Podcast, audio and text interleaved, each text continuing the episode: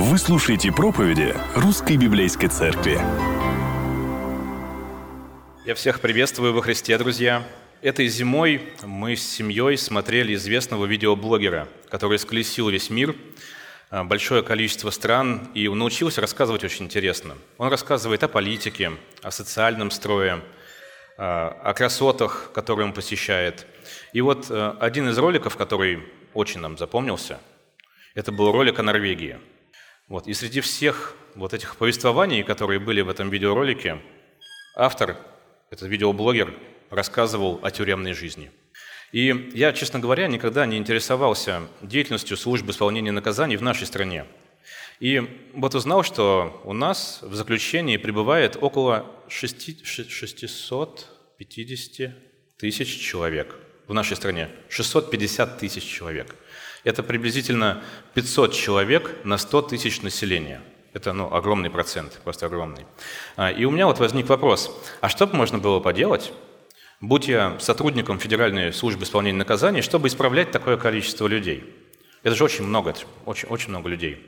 И вот в моем маленьком идеальном мирке а, я бы что сделал? Я пошел бы, рассказал бы людям, что такое хорошо, что такое плохо, дождался бы раскаяния, вот, мы посмотрели бы вместе на Христа, и все. Вот. Это вот как мы в нашей жизни с вами а, боремся с грехами. Почитал Библию, раскаялся, помолился, грех побежден. Так работает ведь, да? Да. Вот такой вот у меня идеальный мирок. И так 600, 650 тысяч раз, чтобы каждый услышал, раскаялся и исправился. Вот. На самом деле, а, второй этап удивления у меня настал, когда я узнал, что есть целые кафедры психологии в вузах, которые занимаются именно исследованием изменения или исправления преступников и пробуют разные подходы. И вот в советской школе психологии был известный деятель Алексей Николаевич Леонтьев, а, который вывел а, такой интересный и всем понятный постулат. Научиться чему-то можно только в совместной деятельности с кем-то, кто это умеет делать. А, то есть, если мы хотим человека научить чему-то, то нужно поместить его в среду, где это умеют делать. Например, хотим научить подростка вышивать крестиком, то нужно поместить его в тот коллектив, где вышивание крестиком – большой приоритет, и все вышивают крестиками. Тогда и подросток научится. И вот мы хотим помочь преступникам, чтобы исправить их мотивы, поведение, помещаем их в среду а, с другими преступниками и, наверное, ожидаем, что будет исправление. Вот. И тут я вижу эту самую Норвегию, с которой я начал. А, и что вы думаете? Заключенные находятся вместе с охранниками в едином помещении. У меня язык не поворачивается назвать это тюрьмой. Вместе и охранники, и заключенные. Они вместе едят, они вместе празднуют дни рождения, помогают друг другу, они здороваются за руку, учатся вместе работать, в общем, перевоспитываются и социализируются всячески.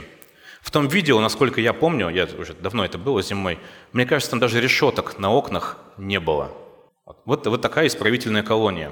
Подход, безусловно, интересный. Есть, конечно, и недостатки. Э, вот если при выходе из этого заключения ну, человек опять окажется в плохом обществе, то оно опять на него начнет влиять. Но в целом, очень, очень же здорово, ты находишься в здравом обществе, и оно на тебя позитивно влияет. Вот. А, и вот попробуем здесь для себя тоже увидеть такое полезное. Мы с вами, как верующие, склонны думать, что мы можем стать более святыми и праведными, если будем больше общаться с верующими, а еще лучше с пасторами. Вот. И потому наша жизнь станет более угодной Богу. Очевидно, что общение с верующими и даже с пасторами – это крайне полезная вещь для нашего освящения. И добрый пример может быть полезным. Но Бог решает вопрос нашего личного освящения более радикальным способом. Мы только что услышали, что норвежцы прилепляют преступников к непреступникам, чтобы исправить их. А Бог прилепляет верующих к самому себе, чтобы сделать их практически святыми, как Он свят. Еще раз, друзья, сегодняшняя проповедь наша, она посвящена нашему единству, нашему, вот есть такой термин «союз со Христом», это калька с латыни, ну такой устоявшийся термин есть, союзу, нашему единству со Христом для нашего личного освящения. Вот, еще раз, Тема сегодняшней проповеди у нас, что союз со Христом или наше единство со Христом – это основа или фундамент нашего личного освящения. Вот. И сегодня читать мы будем с вами из письма апостола Павла в город Колоссы, а, который находился в провинции Асия. Мы на малых группах с вами уже почти два года изучаем библейскую географию. Помните, это карты красивые, кто ходит на рупы, видит. Вот. И мы должны помнить, что во время третьего путешествия Павел задержался в городе Эфес на длительное время, на несколько лет, да задержался так, что все иудеи и греки, жившие в провинции Асия, слышали слово Господа Иисуса. Так написано в Писании. Вот. И в том числе и в Колоссах слышали. А сами Колоссы – это небольшой город. Он известен тем, что через него просто проходили эти торговые пути, ну, а также производством красителей для тканей. Одним из пресвитеров церкви был э, человек по имени Пафрас, и сама община, она состояла преимущественно из язычников – вот. Поскольку город находился на пути с востока на запад, то вот прям сквозь город лилось огромное количество самых разных религиозных убеждений. Просто самые разные религии проскакивали свой этот город и влияли на верующих. Вот. И, соответственно, Павел, желая защитить верующих от этих лжеучителей, которые несли разную религию, он пишет это самое письмо, вот, которое мы с вами знаем как послание Колосинам, и в этом письме Павел, он возвеличивает Христа, а, он пишет такие слова, «Христос, который есть образ невидимого Бога, рожденный прежде всякой твари».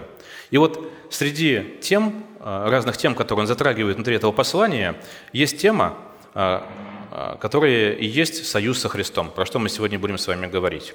И я бы хотел начать наше прочтение, ну, не с третьей главы, как мы начали читать, а сначала на первую главу переключиться и посмотреть текст. Давайте Колосинам, а, первая глава с 24 стиха. Откройте, пожалуйста. Ага, открылась. Читаем. У меня сейчас открыт новый русский перевод только с целью более быстрого прочтения. Остальные все тексты будут в синдальном переводе, просто сейчас нам надо аккуратненько прочитать. «Теперь я радуюсь в моих страданиях за вас. Я в своем теле восполняю ту меру страданий Христа, которая мне предназначена ради Его тела, то есть ради Церкви. Я стал ее служителем по поручению Бога, чтобы представить вам во всей полноте Его Слова, которое оставалось тайной для людей из века в век и из поколения в поколение, а сейчас оно открывается Его святым. Еще раз, да, Бог стал служителем церкви для того, чтобы открыть Божие Слово во всей полноте, и в частности, он сейчас подошел к некоторой тайне, которая была закрыта, но Павел хочет ее сделать очень понятной для нас с вами. Его 27 стих. «Бог захотел открыть им, как великое для язычников богатство славы этой тайны, которая заключается в том, что Христос живет вас. Он ваша надежда на будущую славу. Еще раз, это самая тайна, про которую Павел собирается очень много говорить в этом послании. Она звучит очень просто. Христос живет в вас. Угу. И вот теперь мы готовы к тому, чтобы прочитать третью главу, наш основной отрывок, на который мы уделим большую часть нашего времени. Давайте посмотрим. Третья глава а, послания в Колоссы с первого стиха. Еще разочек прочитаем. Итак, если вы воскресли со Христом, то ищите горнего, где Христос сидит одесную Бога. О горнем помышляйте, а не земном. Ибо вы умерли, и жизнь ваша сокрыта со Христом в Боге. Когда же явится Христос, жизнь ваша, тогда и вы явитесь с Ним во славе. Итак, умертвите земные члены ваши, блуд, нечистоту, страсть, злую похоть и любостяжание, которое стидало служение, за которое гнев Божий грядет на сынов противления, в которых и вы некогда обращались, когда жили между ними.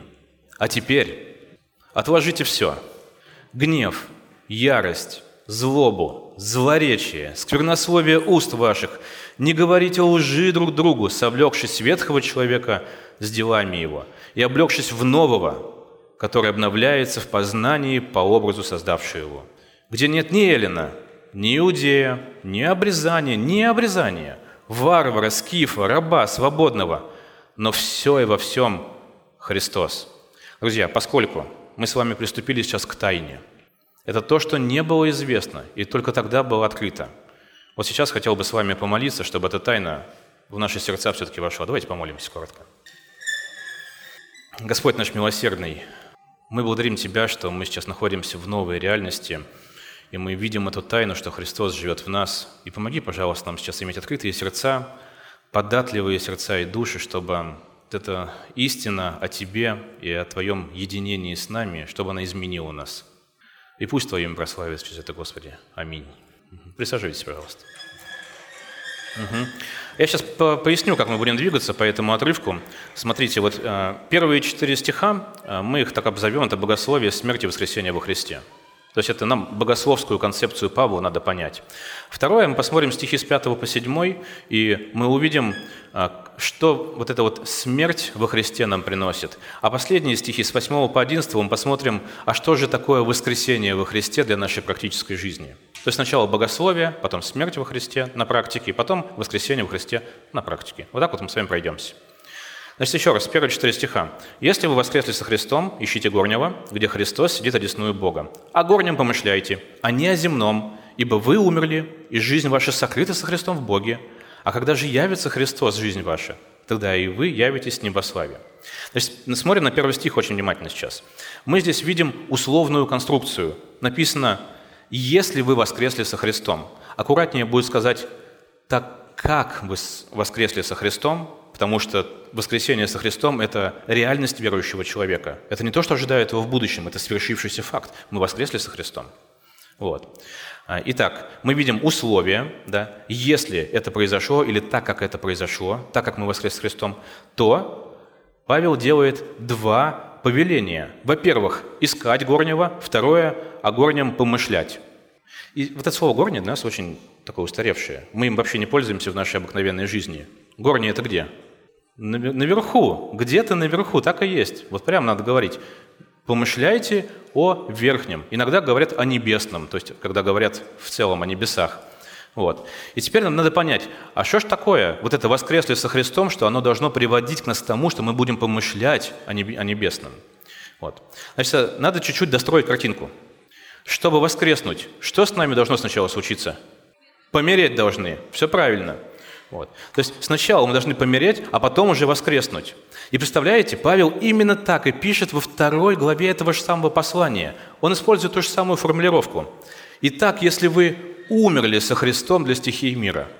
А, я хочу напомнить, друзья, что когда Павел писал свое письмо, он не разбивал его на стихи и главы. Он просто писал письмо, это единое вот, послание, единое письмецо. Да? Вот. А тот, кто разбивал, он далеко не апостол, вот, далеко не Павел. Это было сделано только для нашего удобства. Поэтому Павел последовательно излагает. Итак, если вы умерли со Христом во второй главе, и третью главу он начинает «Итак, если вы воскресли со Христом». Вот. Пока непонятно, что это значит, потому что Павел пишет об этом как о свершившемся факте, о некой новой реальности. И вот мы видим, верующий умер со Христом, верующий воскрес со Христом. И самое интересное, вот в Ветхом Завете мы это вообще ни слова про это не найдем. Просто нету информации ни о каком воскресении вместе с Мессией. Вот. И, соответственно, Павел называет это тайной поэтому. Чтобы лучше понять апостола, я бы хотел прочитать еще один отрывок с вами. Уже из послания к римлянам. Вот. И мы откроем 6 глава, 3 и 7 стихи. 6 глава римлянам, 3 и 7 стихи. А, в синодальном переводе читаю. «Неужели не знаете, что все мы, крестившиеся во Христа Иисуса, в смерть Его крестились?» Итак, мы погреблись с Ним крещением смерть, дабы как Христос воскрес из мертвых славу Отца, так и нам ходить в обновленной жизни. Ибо, если мы соединены с Ним подобием смерти Его, то должны быть соединены с Ним и подобием воскресения, зная, что наш ветхий человек распят с Ним, чтобы упразднено было тело греховное, дабы нам не быть уже рабами греху, ибо умерший освободился от греха. Смотрите, что пишет Павел здесь. Я прям прошу обратить внимание на пятый стих. «Если мы соединены со Христом в Его смерти, то должны быть соединены и в воскресении».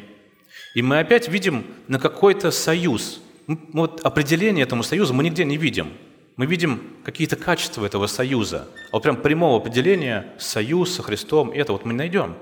Вот. И важно уяснить, что в нашем возрождении произошло что-то совсем уникальное. А, и это очень сложно осознать. И Павел прям прикладывает усилия, чтобы нам стало понятным. Значит, смотрите, верующий и Христос соединены крепко-накрепко, и соединены они посредством веры. То есть мы поверили и вошли в этот союз. И в шестой главе к римлянам этот союз приводит к очень важным следствиям. Ветхий наш человек, написано, распят, чтобы нам не быть рабами греху. Умерший освободился от греха. Чуть-чуть завеса приоткрывается. Смотрите, в союзе со Христом умирает наш ветхий человек, тот самый «я», который очень сильно хотел грешить, для которого грешить было как дышать. И вот Бог нас соединяет со Христом в одно целое, и вместе со Христом на кресте умирает вот этот вот человек, который хотел грешить. Он прибит, он убит там. Все, смерть. А кто ж тогда воскресает? А воскресаю я вместе со Христом, то есть воскресает новый человек, новое существо, новое творение. Теперь же все новое. Все ветхое прошло. Вспомните второе послание Коринфянам. Там Павел так и пишет. Итак, кто во Христе, тот кто? Новое творение. Древнее прошло, теперь все новое.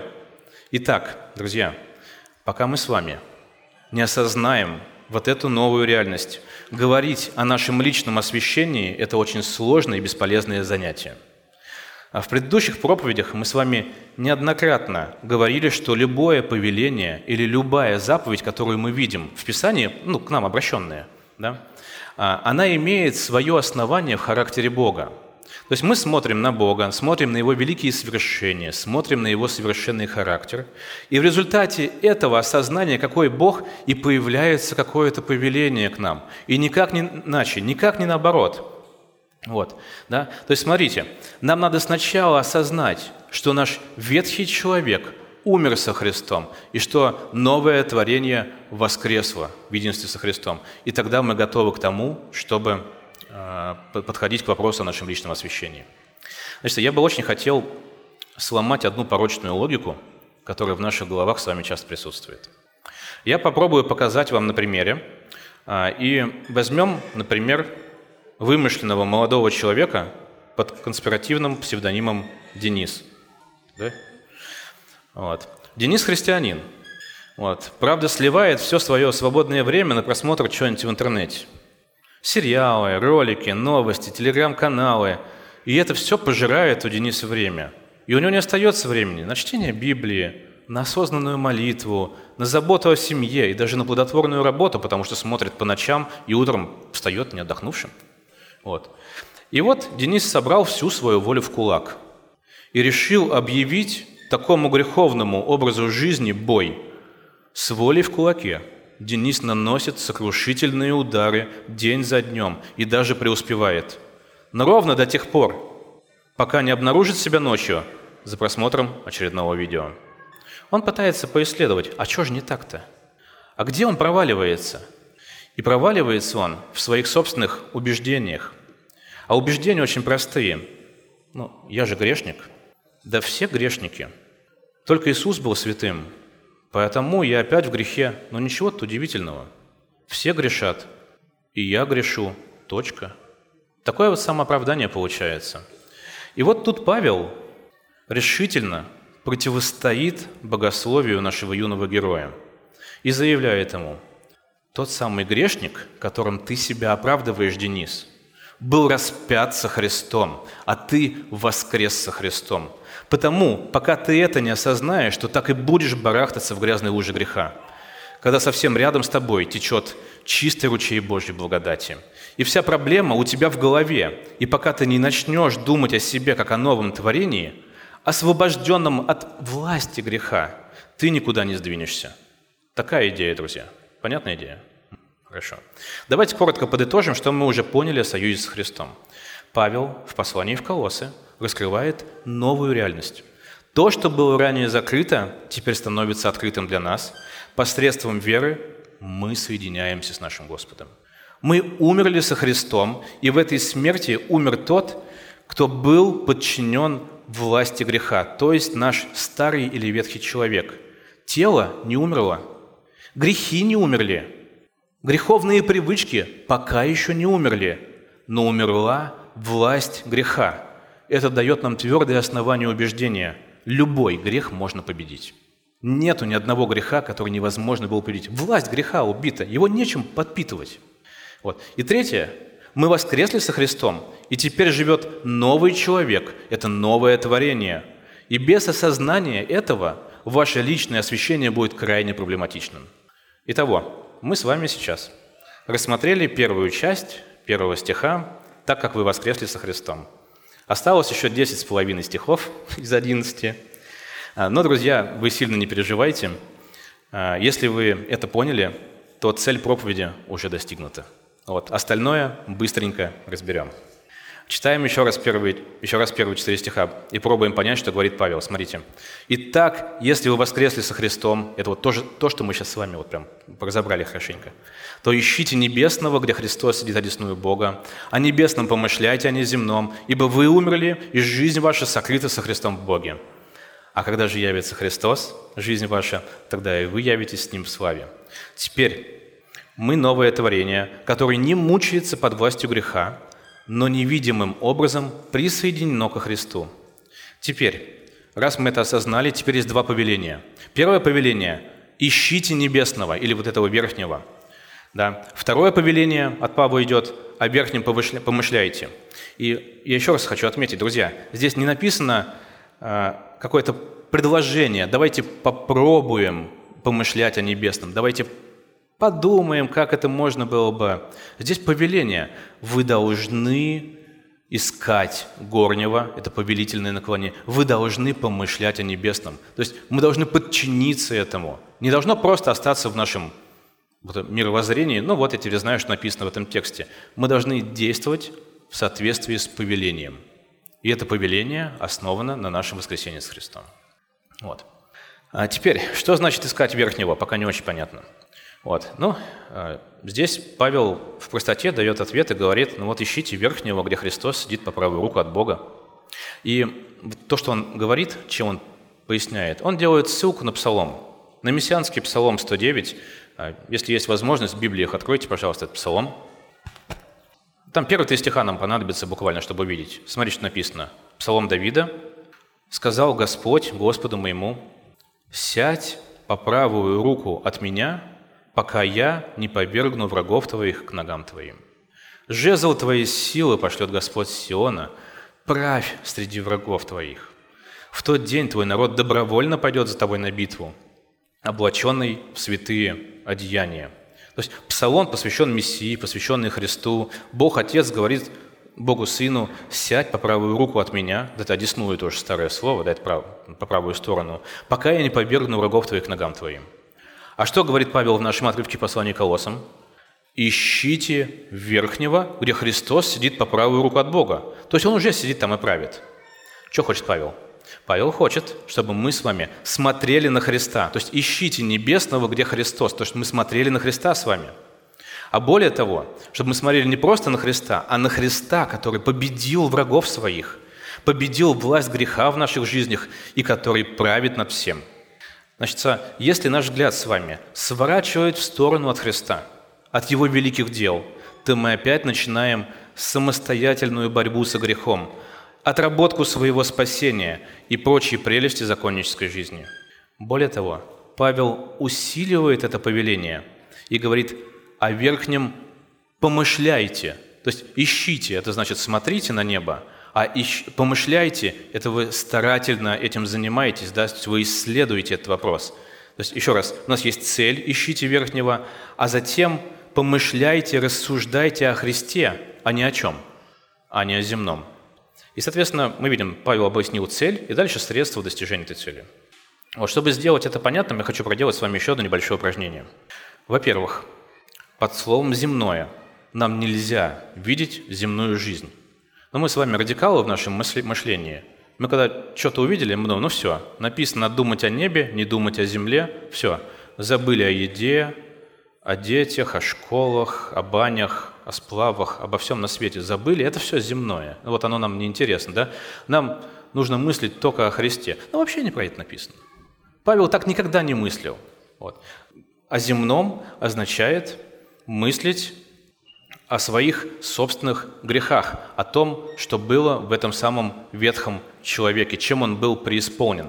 И здесь я хочу вот еще раз показать, смотрите, друзья, мы с вами радикалы, и мы с вами очень склонны заниматься самобичеванием, вот, самокопанием, э, самоунижением. Ведь мы с вами грешники, ведь все так плохо, наша жизнь так тяжела, бороться с грехом не получается. Бедный я человек, ну кто же избавит меня от этого тела смерти? Любим таким заниматься? Ну, иногда приходится, да? Так вот, союз со Христом рушит это порочное представление о себе. И Павел вдогонку запрещает об этом мыслить. Как он говорит? Об этом что делаете? О небесном. Помышляйте, а не о чем?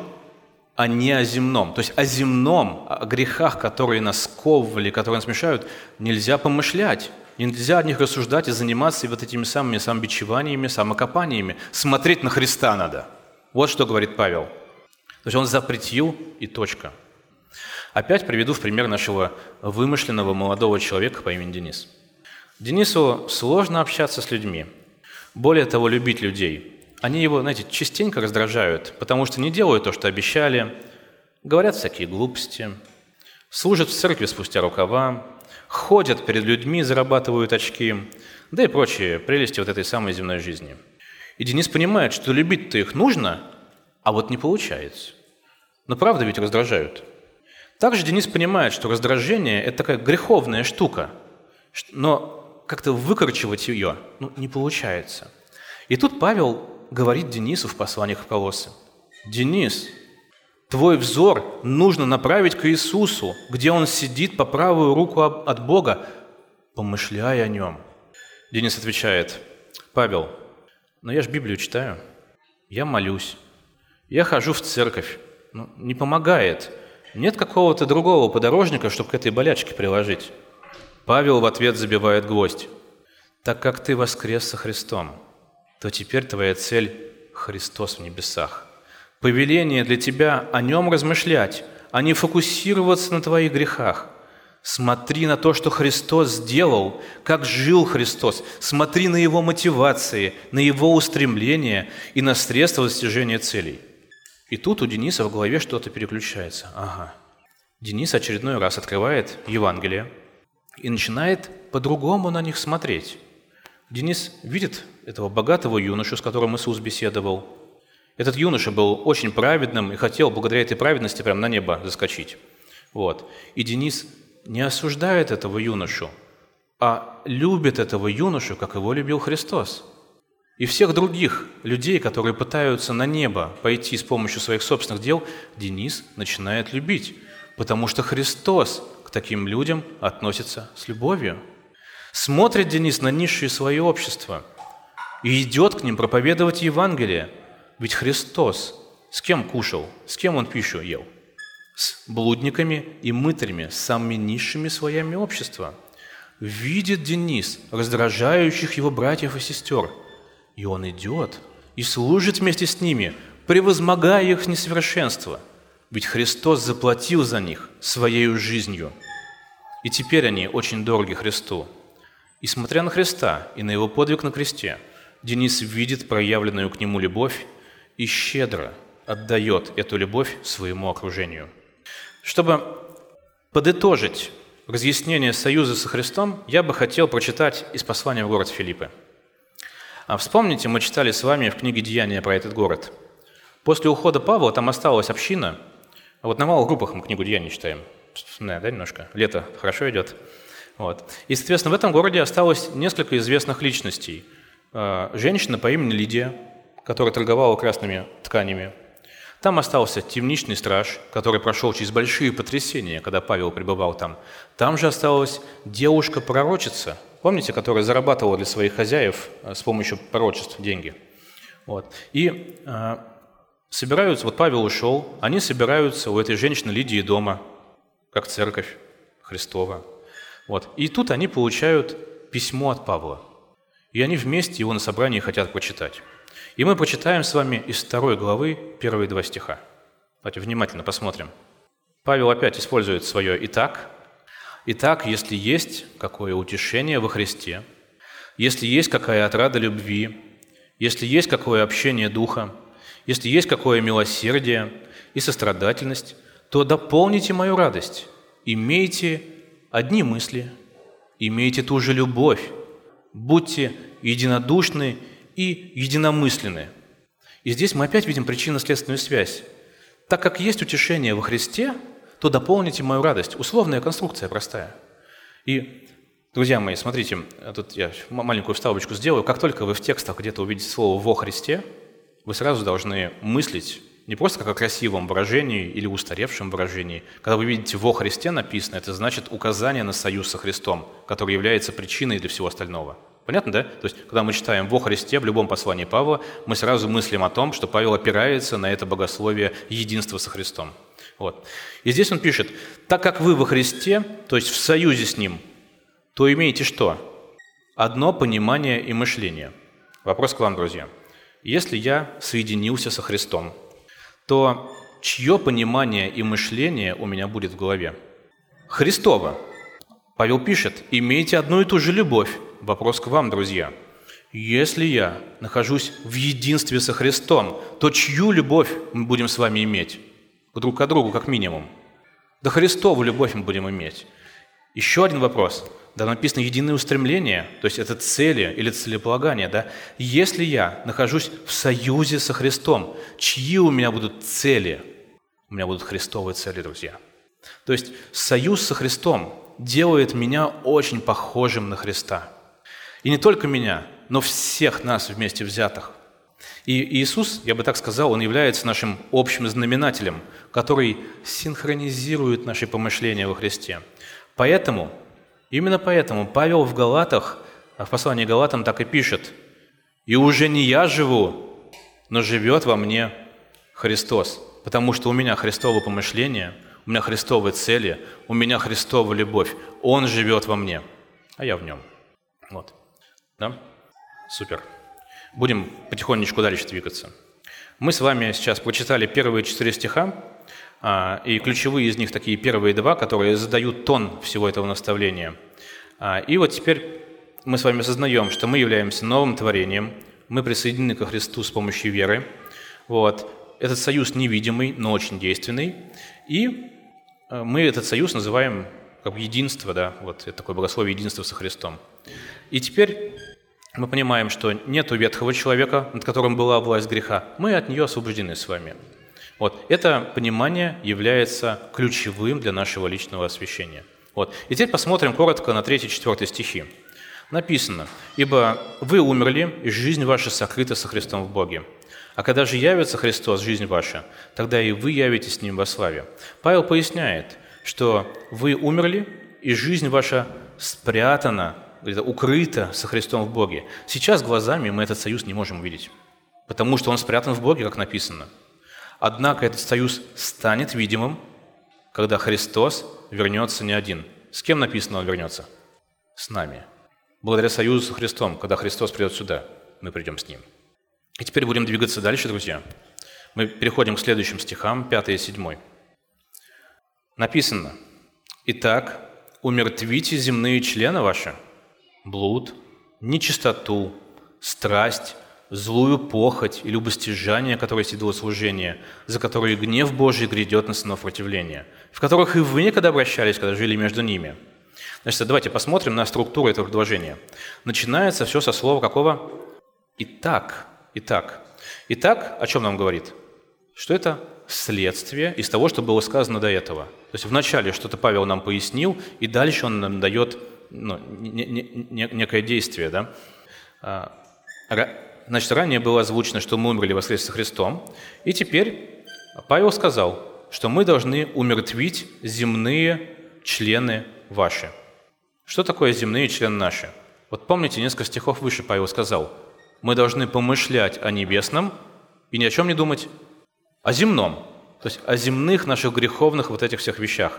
Не размышлять, не копаться, не ковыряться в них. Вот помышляйте о небесном, а не о земном. И теперь он решил перечислить, просто дать перечисление. Это не, далеко не полный список, но он хочет нам сказать, вот смотрите, о чем помышлять не надо. И он дает вот этот самый земной, земные члены ваши. То же самое слово стоит вот в двух этих стихах. Вот, то есть мы должны сейчас с вами умертвить земные члены наши. И почему он так говорит? Да, он говорит очень просто. Потому что эти земные члены – это прошлая жизнь, а, которая к нам сейчас не должна иметь никакого отношения. Мы должны прибить это раз и навсегда. Давайте еще раз по-другому прям скажу. Прямо сейчас, вот прямо в этот момент, если вы этого еще не сделали, вы должны объявить войну этим самым земным членам, которые сейчас апостол перечислит. Они несовместимы с новым творением. Вот никоим образом. Просто надо уничтожить, растоптать, раздавить, убить, как угодно говорите. Что у нас есть в этом перечислении? Давайте смотреть. Блуд. А, используется греческое слово «парнея», такое популярное в наше время. Оно означает любой вид, э, любой незаконный вид половых отношений – то есть любыми законными отношениями являются те, которые находятся внутри брачного завета. Есть муж, есть жена, они находятся в брачном завете, вот, и все отношения внутри – это законная вещь. Все, что находится за пределами завета, это называется блудом и должно быть уничтожено. Например, еще нету мужа и жены, а есть какие-то отношения. Это будет являться блудом. Более конкретный блуд называется любодеяние. Такое слово в Писании. Любодеяние. Еще нету завета, а мы в отношениях каких-то. Э, интересных, да? А вот есть другое слово «прелюбодеяние», помните, да, в Писании часто используется. Это когда мы находимся в завете, и мы нарушаем завет, когда мы изменяем. Это называется прелюбодеяние. Вот. Ну а дальше можно придумать самые любые разновидности этого дела. То есть Павел использует очень широкие слова, но у верующего блуд должен быть уничтожен, просто раздавлен. А второе слово, которое здесь мы видим, это нечистота. Вот это тоже очень широкое понятие. Слава Богу, что Павел не писал прям конкретненько, чтобы мы не пытались с вами поиграть. Ага, вот от этого я откажусь, вот от этого не буду. Он использует настолько широкое слово «нечистота», вот, что мы не можем найти никакой лазеечки для самооправдания. Ведете распутную прожигательную жизнь, это слово к вам относится, флиртуете с кем-то, это к вам относится, достигаете каких-то целей э, нечестивыми способами – тоже к вам это относится. Можно продолжать этот список очень долго. Любая нечистота должна быть извергнута, уничтожена. Просто ее быть не должно. Вытравливайте ядом, как хотите. Вот. Третье слово, которое мы здесь видим, слово «страсть», греческое слово «пафос», это очень яркая характеристика такого вот земного, как Павел это называет. А, оно означает «я хочу и я получу». И мне все равно, какими средствами – и на кого мне нужно будет наплевать. Вот это называется вот это страсть в плохом смысле. Понятно? Да, мне плевать. Я все получу, как хочу. Например, вы собрались малой группой на пикник, но так не любите всю эту возню с готовкой, уборкой. Пойдете лучше в бадминтон поиграете. А, а эти вот остальные пусть обустраивают быт, готовят, убирают, но ведь есть кому послужить. Или вы настолько любите комфорт, что всегда торопитесь занять самые удобные места. Здесь в церкви, например, или в транспорте, или на малой группе. Вперед всех побежать, занять себе местечко. Иногда страсть может дорасти до такого, что я буду саботировать. Например, если в служении, вот в котором я участвую, а, мне что-то не нравится, что-то идет не так, как я хочу, ну, что я скажу? Я скажу очень просто, я не буду участвовать в служении, то есть я всю команду подвергну риску большому. Говорят, ну, друзья, мне не нравится, я не буду. Вот. И, соответственно, я буду выставлять какие-то условия. Ведь я очень хочу, чтобы было по-моему. Вот это самая плохая страсть в негативном смысле. А четвертая характеристика, которая тут находится, это злая похоть. Тоже очень универсальный термин, показывающий любое злое устремление нашего сердца. И это желание зла, оно может не всегда даже находить физическое выражение – мы не всегда доводим наши злые желания ну, до, до реализации, слава Богу, что мы так делаем, вот, что Бог нас бережет от этого. Вот. И последняя характеристика, которая здесь есть, это любостяжание. А, это завистливая похоть, такая завистливая жадность «я хочу». Вот мне очень нужно. И на самом деле вот это желание обладать большим, оно проникает во все предыдущие, ну, во все предыдущие вот эти грехи, которые мы только что перечислили. Вот. И, соответственно, Павел говорит, что все характеристики а, этого греховного плотского образа жизни, в котором вы некогда находились, вы все, как верующие, некогда жили так, и потом случилось возрождение, вы поменялись. Да? Вот это все надо уничтожить. Как там написано? Предать смерти, да? убить. Этого не должно быть рядом с вами. Вот. И Павел говорит, что В то время, когда мы не были рождены свыше, пока мы еще жили в этих злых похотях, на нас изливался Божий гнев. И Павел здесь на это также указывает, да, что Божий гнев изливается за такое поведение, да, за такие грехи. Вот. Здесь он в 6-7 стихе так и пишет. Хочу дать еще одну иллюстрацию. А, опять про нашего вымышленного героя, про Дениса. Вот, такое конспиративное имя. А, любит наш герой ездить на сплавы летом. Но есть там один существенный минус. Нужно пахать. Нужно поставить лагерь, нужно сходить за дровами, нужно повесить вот эти тенты от дождя, нужно развести огонь, нужно, нужно, еще раз нужно. А знаете, Денис, он любит красоту творения созерцать. Ну или веселиться, например, по порогам кататься, или у костра весело посидеть. А вот это все лагерное – это тлен. И к нему подходят братья и сестры и говорят, ну, Денис, ты не прав. Вместо того, чтобы трудиться и выполнять свои обязанности, ведешься как трутень и находишь благочестивые отмазки, любишь красоту созерцать, или у меня другие дела очень важные есть. Ну, Денис, конечно, обличился, да, и решил в очередной раз взять волю в кулак и пойти пахать. И вот он воды натаскал, все дрова перерубил, все костры развел, всех бабушек через дорогу перевел, но золото, а не Денис. Какой он молодец. Чего не хватает, друзья? А Христа не хватает. Мы последние 30 минут обсуждаем, что единственной причиной нашего освящения является вот это единство со Христом. Вот. Друзья, ищите небесного, и о небесном помышляйте там, где Христос находится. А по поводу того, что сделал наш юный герой, Павел пишет в предыдущей главе.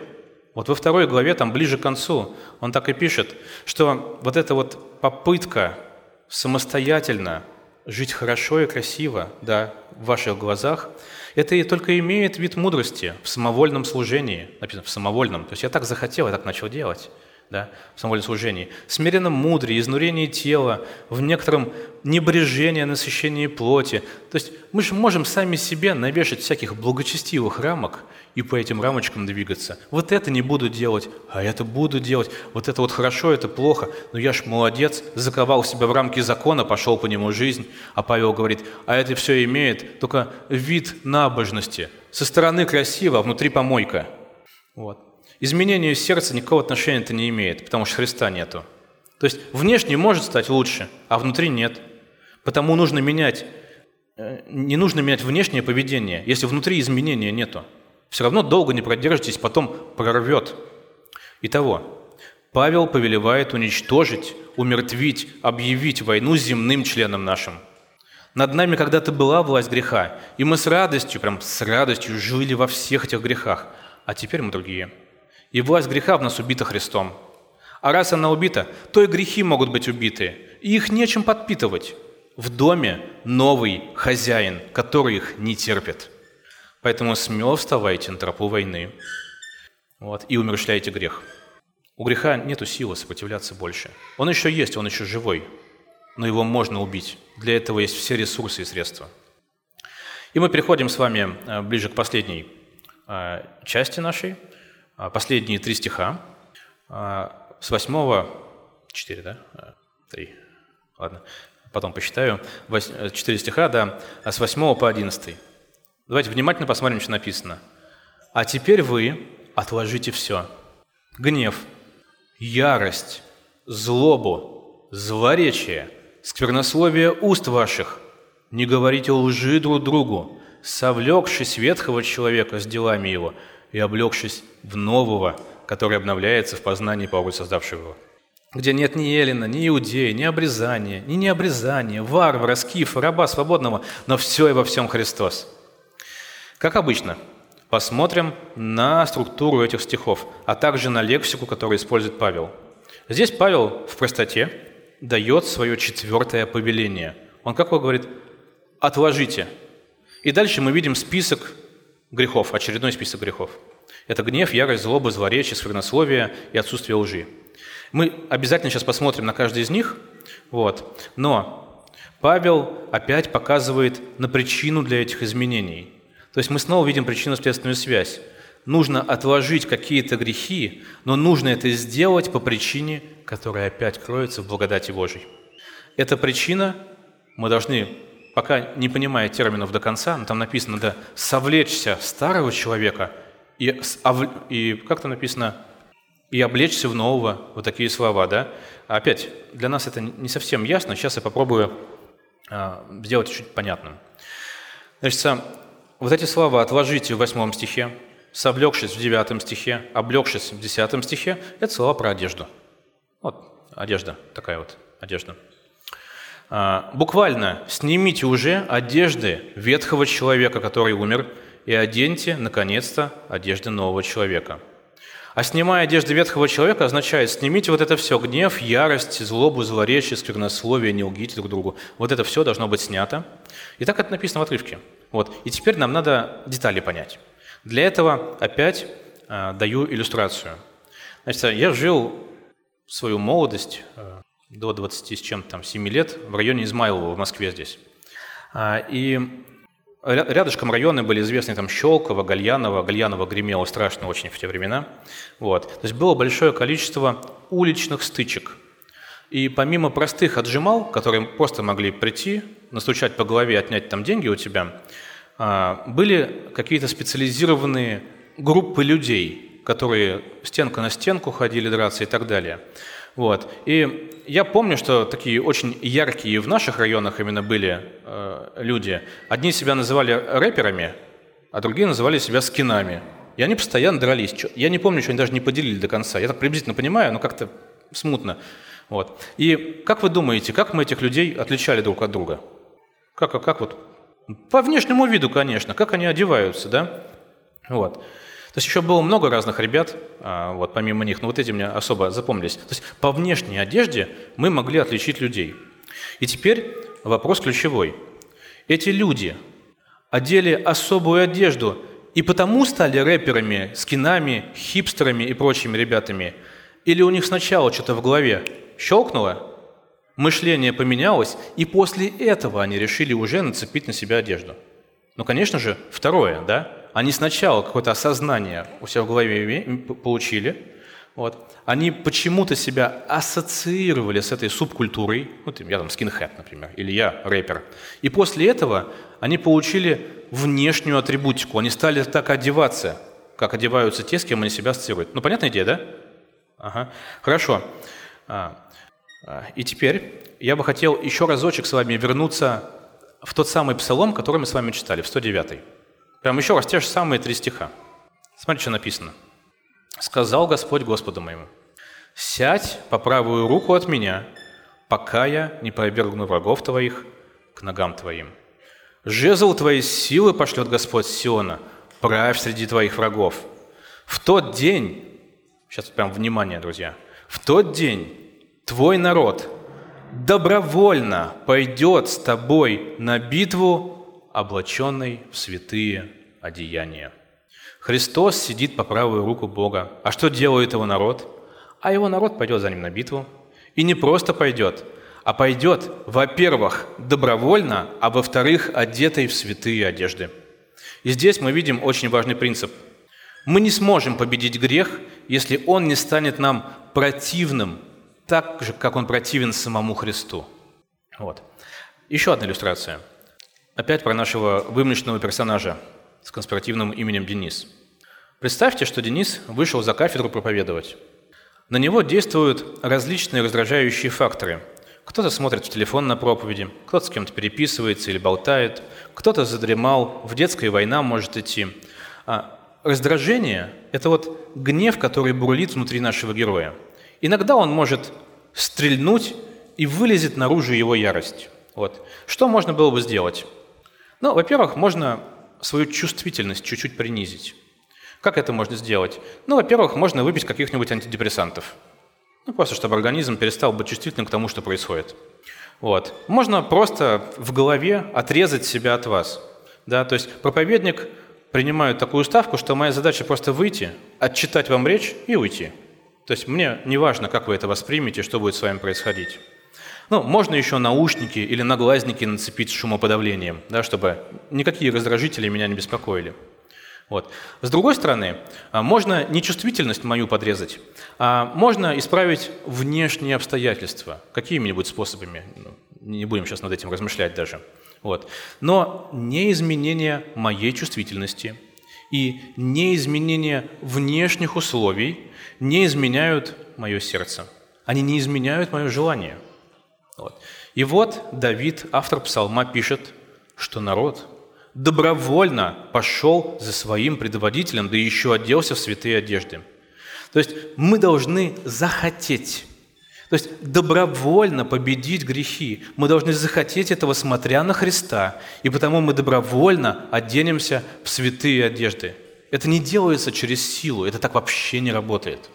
Поэтому Павел пишет нам, снимите одежды ветхого человека, оденьте одежды нового человека. Вы это сделаете добровольно, потому что вы хотите этого, потому что ваши желания поменялись а поменялись они, потому что вы теперь едины со Христом. И вот все, что мы до этого там вспоминали, с вами последние 40 минут, или может уже больше, да, вот это все является причиной для того, чтобы вы сняли старую одежду и одели новую одежду. Вот. И ведь не я уже живу, друзья, но живет во мне Христос, как пишет Павел. Вот. Теперь коротко посмотрим, а что же такое вот эта самая э, ветхая одежда или старая одежда. Павел перечисляет характеристики этой одежды. Прочитаем еще раз. А теперь вы отложите все. Опять повеление. Это повеление, это не предложение, это не попытка вызвать вас на дискуссию. Это повеление. Отложите. Гнев, ярость, злобу, злоречие, сквернословие уст ваших и не говорите лжи друг другу. Гнев – это то самое раздражение, которое бурлит внутри вас. Оно, смотрите, оно может выплеснуться наружу, а может и не выплеснуться, но бурлить будет – вот это самый гнев. Да? И вот когда она выплескивается наружу, мы называем это яростью. Павел говорит, это ярость. Да? А, вот это второе качество, которое здесь есть. То есть вот есть такая вероятность, что вы настолько сдержанный человек, ну вы в принципе кричать не умеете. Вы можете только стиснуть зубы там или еще что-то, но вы не умеете кричать, вы не привыкли этого делать. Но это не значит, что у вас гнева нет внутри, да? То есть я сейчас говорю не про внешнее проявление, я говорю, что внутри у нас бывает пожар настоящий. Вот. И это надо снять. Второе – злоба. Злоба – это желание причинять вред своему окружению. Ну, не нравится мне проповедник сегодня, но буду всячески принижать его авторитет. Пойду сплетни какие-нибудь распущу о нем. А что он такие глупости с кафедры несет? Надо так вот поработать над ним немножко. Могу просто высмеивать кого-то. Не нравится? Все, получай. Вот. В общем, злоба – это прямое разрушительное действие. Следующее качество, которое написано «злоречие», на самом деле это индикатор уже первых трех, которые мы посмотрели. Если внутри меня все пышет злобой, если гнев меня просто испепеляет изнутри, вот он вырывается наружу в виде ярости, в виде злоречия на людей, которые нас окружают. А иногда это приправляется еще и сквернословием, которое там же описано. То есть вот когда у меня бушует внутри, выплескивается наружу, я начинаю, слово наезжать не очень библейское, в общем, что-то высказывать человеку, а еще и сквернословить при этом. Вот это то, что старая одежда. Это та одежда, про которую а, Павел говорит, что надо снять. И вот последняя характеристика, которая здесь написана, это а, говорит о том, что а, нельзя не говорить лжи друг другу написано, да, не говорить лжи друг другу. Значит, ну, в простоте. То в простоте мы читаем, что не надо обманывать друг друга. Конечно, ведь отец лжи – это кто? Дьявол. Вот. А наш Бог – Бог истины, обманывать плохо, мы все это знаем. Но вот теперь хочу дать один примерчик, такой проясняющий. Денис христианин, потому должен жить как для Бога. И вот он приходит на малую группу и должен был прочитать какую-то книгу или главу какой-то книги к этому моменту, но не прочитал. И что вы думаете? Денис, чтобы не упасть в грязь лицом, заявляет, что прочитал книгу и даже поддерживает беседу на малой группе по теме. Вот такой пример. Проблема в чем? То, что книга не прочитана, это абсолютная мелочь, честно говоря, да? Ну, разные обстоятельства могут случиться. Но не почитал, не почитал. Но проблема-то большая в том, что Денис очень сильно хочет выглядеть лучше, чем он есть на самом деле. Перед кем? Перед вами. И когда я, Павел пишет, не говорите лжи друг другу, это в том числе означает, не надо нацеплять на себя маску духовного человека. Так с грехом не борются. Вот. Еще примерчиков несколько. А, я могу Например, да, я могу говорить людям в лицо, а, как сильно я их люблю, обнимать и смеяться вместе с ними, а за спиной говорить, как они меня достали. Я могу говорить, что очень люблю кого-то, но на самом деле я не люблю кого-то, а я люблю его потреблять. То есть я не посвящаю себя этому человеку, а просто требую, чтобы этот человек максимально мне был посвящен и делал то, что мне нужно. Вот такая у меня любовь, особенная, потребительская. Вот. Я могу сливать свою жизнь на всякие мирские дела, но рисовать себя очень духовным в церкви и даже цитировать Библию. Я могу вести себя очень внешне вызывающе, ну, громко, громко разговаривать, э, одеваться максимально вызывающе, то есть указывать на интерес к себе каких-то вот внешних штуках, хотя внутри ничего интересного может не быть, духовной жизни может не быть совсем. Вот. То есть привлекаю чем-то внешним, а не внутренним. Вот. И это такой вот вид лицемерия. И вот, друзья, мы, вот, находясь в церкви, мы понимаем, сказать неправду, ну, совесть замучает. Но мы настолько привыкли с вами рисоваться друг перед другом, выглядеть хорошо, но мы же верующие, у нас же не может быть проблем. Мы же очень духовные. Понятная идея, да? Вот. вот это большая проблема. И когда Павел здесь говорит, не лгите друг другу, не просто не обманывайте. Посмотрите, что ложь – это гораздо большая, более глубокая штука. Вот. А новый человек, вот по отношению ко всему тому, что мы должны снять, да, это вот нечто другое. И мы сейчас посмотрим. Написано, что этот новый человек обновляется в познании по образу создавшего его. Еще раз прочитаем эти стихи. «И облегшись в нового, который обновляется в познании по образу создавшего его, где нет ни Елена, ни Иудея, ни обрезания, ни, ни обрезания, варвара, скифа, раба, свободного, но все во всем Христос. Вот этой вот новой одежде по сравнению со старой одеждой, мы уже посвятили так много времени сегодня в этой проповеди. Новая одежда, она характеризует новое творение. Помните, да? Сначала изменения внутри, новые убеждения, новые желания, новые цели, когда Христос живет в нас. А только потом мы одеваемся, соответственно, но никак не наоборот. Если у вас сначала новая одежда, а потом изменения внутри, а, то мы, скорее всего, возвращаемся к некому виду ну, лицемерия, лицемерия, о которых только что говорили. То есть вот новый человек, он находится в союзе с Христом, он смотрит на Христа, познает, каков он, и потому преображается в Божий образ, как здесь написано, да, обновляется в познании по образу создавшего его. То есть ключевой, э, ключевой стих послания э, в Колоссы – это из первой главы 15, что Христос, Он есть видимый образ невидимого Бога, и Он превыше всякого творения. Поэтому мы с вами и преображаемся в этот совершенный образ нашего Господа Бога. Этот образ стоит над всем.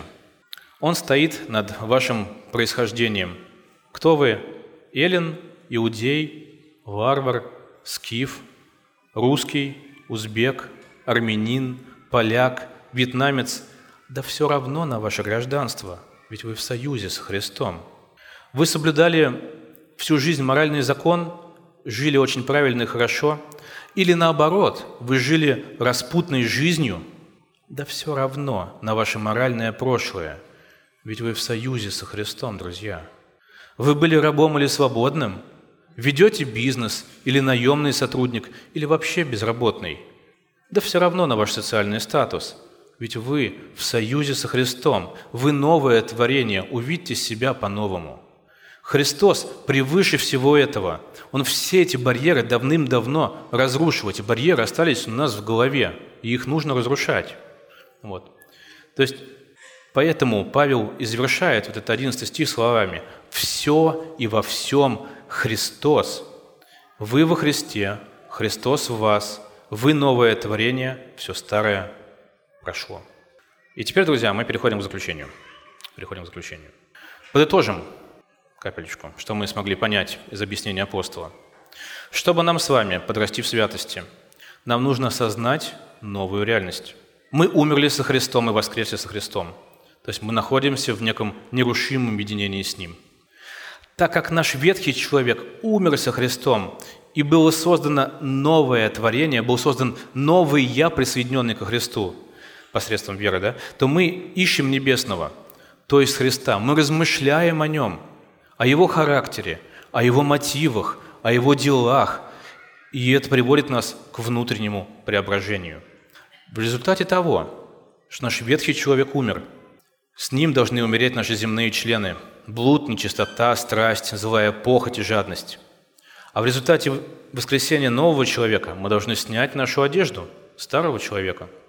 Мы снимаем одежды ветхого человека, это вот гнев, ярость, злоба, злоречие, сквернословие, и одеваем одежды нового творения, которое преображается в образ Христа. Я, друзья, не знаю, сколько раз я повторил сегодня выражение «союз со Христом», вот. но, очевидно, меньше, чем апостол использовал его в своих посланиях. Но не в таком виде, как это с латыни было приведено, но разными косвенными вещами.